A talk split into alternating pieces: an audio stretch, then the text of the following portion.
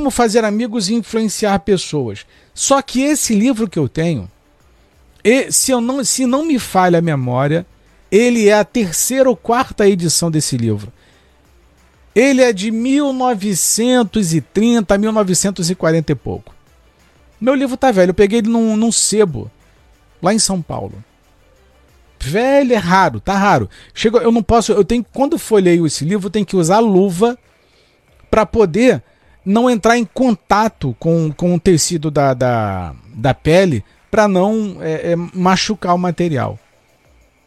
Se vocês analisarem friamente, a teologia da prosperidade ela vai casar e ela vai ter o início dela juntamente, o perdão, em conjunto, juntamente com os discursos de Dale Carnegie, que era de persuasão, fazer amizades e outras coisas, influenciar pessoas.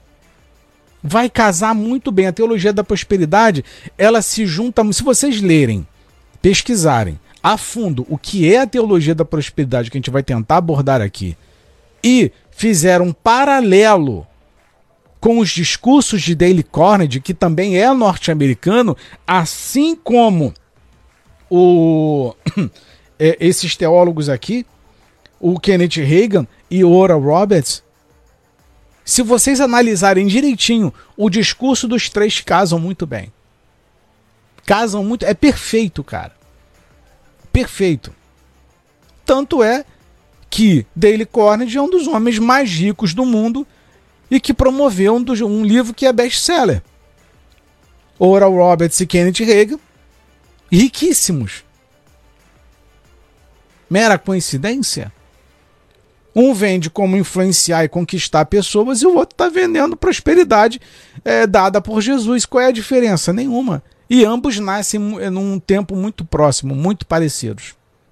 Você precisa analisar sobre isso também são norte-americanos, nascem no mesmo tempo e o discurso é muito parecido. A única diferença da teologia da prosperidade para os discursos realizados por Dale Carnegie é apenas que um, um discurso é voltado para a igreja e o outro é voltado para a sociedade de um modo geral. Mas basicamente é a mesma coisa. Você vai prosperar, você vai conquistar, você vai ter uma vida boa, pensamento positivo, confissão positiva da fé. É a mesma coisa. Lei, do, lei da atração, lei do retorno e por aí vai. Você não quer estudar? A teologia da prosperidade, repito, teve suas raízes no século XX, nos Estados Unidos, ganhando força nas décadas de 1950 e 1960. Pregadores como Oral Roberts e Kenneth Reagan foram pioneiros na promoção dessa doutrina, ensinando que a fé, quando combinada com palavras positivas, e doações financeiras à igreja resultariam em bênçãos financeiras proporcionadas por Deus. Ou seja, você tem que dar dinheiro para a igreja, mano. Se você não der dinheiro para a igreja, Deus não te abençoa. Essa é a base da teologia da prosperidade. Eu vou vencer, eu vou conquistar. Repita comigo: Deus é comigo, Deus vai abrir as portas dos céus. Beleza. Só que você tem que dar dinheiro. Senão Deus não te abençoa. Essa é a base da teologia da prosperidade. Se as pessoas falarem, ah, mas como as pessoas costumam vir aqui e falar, ah, mas a minha igreja não pede dinheiro, é, é, não é obrigada a dar dinheiro. Você já foi obrigado a dar dinheiro para alguém? Não, nunca fui obrigado. Mas precisa ser obrigado? Se eu não der, Deus não me abençoa, logo. Ora, bolas. Se eu não der dinheiro, Deus não me abençoa logo. Tô sendo coagido, sendo obrigado, cara. Se eu não der o dízimo, o devorador toma eh, forma na minha vida, então eu sou obrigado. Se eu não pensar de forma positiva, eu não conquisto. Se eu não usar a fé, eu não conquisto. Qual é a diferença disso? Ao invés de te obrigar de colocar a faca no teu pescoço, na tua garganta, se não der, Deus não te abençoa. Simples assim. Qual é a diferença? Os efeitos psicológicos nos membros das igrejas. A teologia da prosperidade pode ter uma série de efeitos psicológicos nos membros das igrejas que o seguem. O ensinamento constante de que a riqueza é um sinal de bênção divina pode levar a sentimentos de culpa, ansiedade e inadequação entre aqueles que não alcançam o mesmo nível da prosperidade.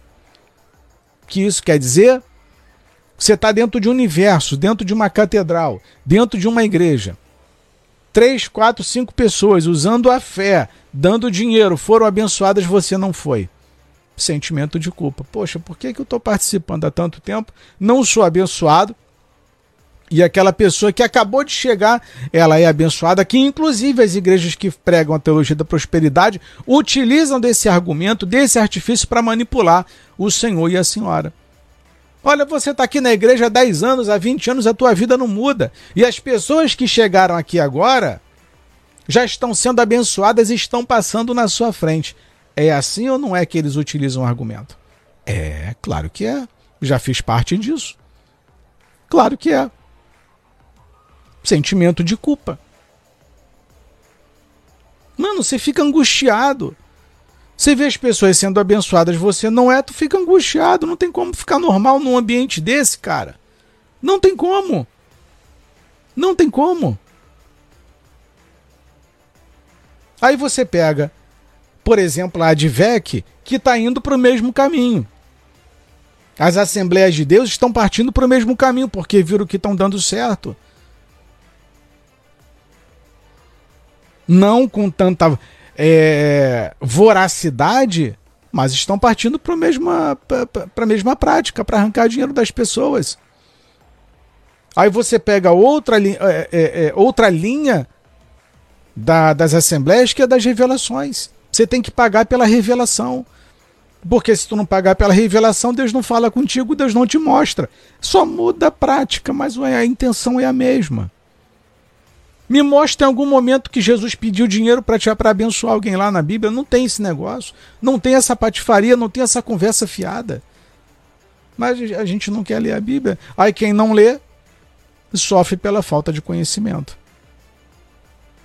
Sofre pela falta. Então a teologia da prosperidade é, ela atua dessa forma. O ensinamento constante, perdão, a teologia da prosperidade pode ter uma série de efeitos psicológicos nos membros das igrejas que a seguem. O ensinamento constante de que a riqueza é um sinal de bênção divina pode levar a sentimento de culpa, ansiedade e inadequação entre aqueles que não alcançam o mesmo nível de prosperidade. Além disso, a pressão para doar grandes quantias de dinheiro em troca de bênçãos pode causar estresse financeiro e emocional. Cara, isso acontece muito. Muito. Pega aí. Vocês querem ver um caso recente? Andressa Urach. Ela foi pega pela culpa, foi pega pela ganância. Tudo bem, né? Foi muito gananciosa. Segundo ela, fez uma doação ao longo do, dos três anos que ela passou no Universal de 2 milhões de reais. Tentou barganhar com Deus se deu mal, caiu na arapuca, mano. Perdeu. Mas é isso daqui que a gente está lendo para você. Causar estresse emocional. O desejo pelo dinheiro da Andressa era tão grande que fez ela doar 2 milhões. Ela não estava dando para Deus, ela estava é, é, fazendo jogatina com Deus. E, e, e, dessa forma, quantos não, tem lá, não, não estão lá dentro frequentando essas denominações? Tudo é participar da campanha, dar dinheiro para Deus. Participa da campanha, dá dinheiro para Deus. Quando não dá dinheiro para Deus, eles te prendem fazendo campanha. Ah, as sete semanas da família, a quarentena disso, a quarentena daquilo outro. E, e, e tu fica perdido nesse negócio, cara. Então, isso aqui, ele, é, em troca da, da, da de bênçãos, isso pode causar estresse financeiro e emocional, que são as frustrações. Uma hora você vai se frustrar com essa brincadeira, porque isso não é não é saudável. Aí você fica viciado. Assim como tem pessoas viciadas em lotérica. Por que, que os bet da vida, que são as apostas virtuais, no Brasil explodiram e não só no Brasil. E, inclusive existe um documentário falando das casas de aposta virtuais que estão fazendo vítimas na África.